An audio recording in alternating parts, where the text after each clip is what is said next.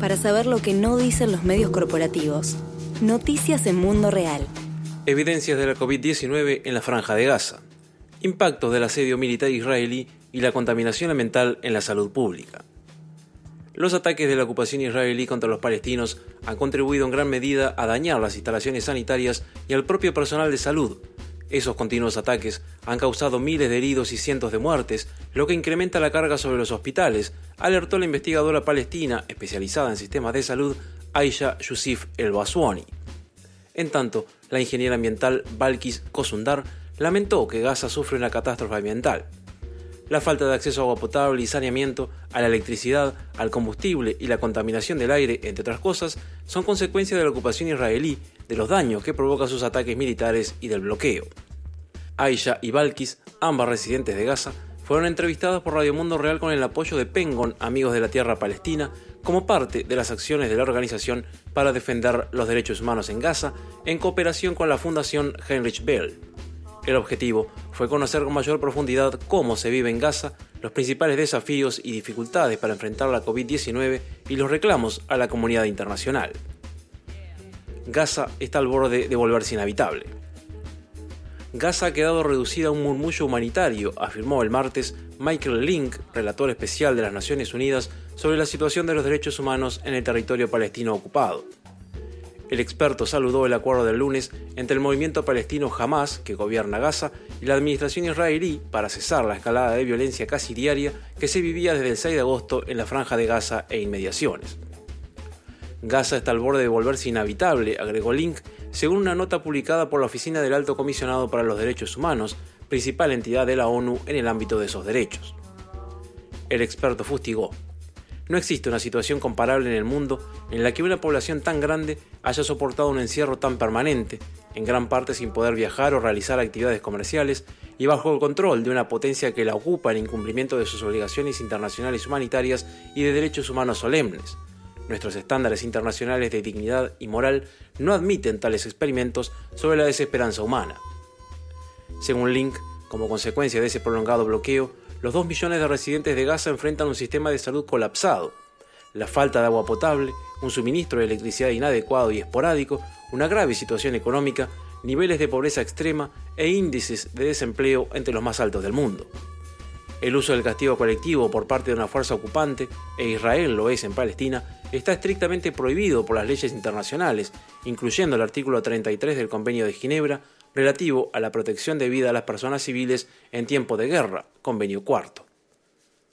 Asedio militar y catástrofe ambiental. Quiero que te imagines que no tienes agua en tu casa por tres días. Es un desastre, nos interpeló Balkis Kosundar. Explicó que el agua no es apta para consumir ni cocinar alimentos, pero además a veces ni siquiera está disponible. La ingeniera dijo que la contaminación ambiental afecta al común de la gente y que la calidad del aire es aún peor por las acciones militares de Israel. Algunas de las enfermedades más comunes en Gaza son el cólera, la salmonela y el cáncer.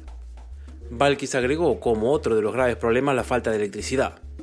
Gaza sufre una catástrofe ambiental, denunció, y dijo que la ocupación israelí y el bloqueo de ese país de Gaza son centrales entre las causas de ese estado de situación porque no se puede acceder a filtros y otros artefactos importantes para el tratamiento de las aguas residuales. A la hora de pensar en las demandas a la comunidad internacional, nuestra entrevistada pidió que se presione a Israel para que cese inmediatamente su asedio a la franja de Gaza y garantice, al menos, los derechos humanos básicos de la población palestina. El coronavirus en Gaza.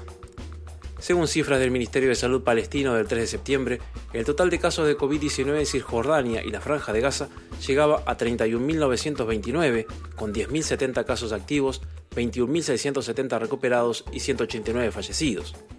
Si tomamos en cuenta solo la franja de Gaza, el total de casos era de 581, 500 activos, 76 recuperados y 5 muertos. Las autoridades palestinas pusieron en marcha planes de emergencia y encierro para enfrentar la COVID-19, en algunos momentos incluyó el toque de queda en la franja de Gaza como medida preventiva. Aisha, que es también jefa de la unidad de proyectos y búsqueda de fondos del programa de salud mental de la comunidad de Gaza, alertó que el accionar israelí complica gravemente las posibilidades de hacer frente efectivamente a la COVID-19. Es de esperar que las dificultades humanitarias se tornen aún peores como resultado del coronavirus, dijo. Para la profesional no hay dudas.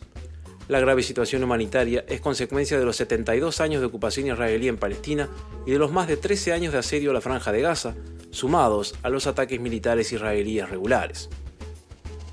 Aisha ha tenido una extensa carrera profesional en proyectos de desarrollo de medios de vida y negocios en entornos de crisis humanitaria y conflicto. Tiene una maestría en Administración de Empresas y una licenciatura en Ingeniería de Control y Comunicaciones, con más de 10 años de experiencia de trabajo con la Agencia de Naciones Unidas para la Población Refugiada de Palestina en Oriente Próximo y organizaciones comunitarias en la Franja de Gaza. La profesional es integrante además de la Organización de Mujeres en Ciencia para el Mundo en Desarrollo, parte de la Organización de las Naciones Unidas para la Educación, la Ciencia y la Cultura, la UNESCO. Ser pobre significa vivir en condiciones insalubres y de hacinamiento. El acceso al agua limpia y alimentos sanos no existe y no hay cómo comprar desinfectantes, guantes y máscaras, dijo Aisha sobre la situación en Gaza.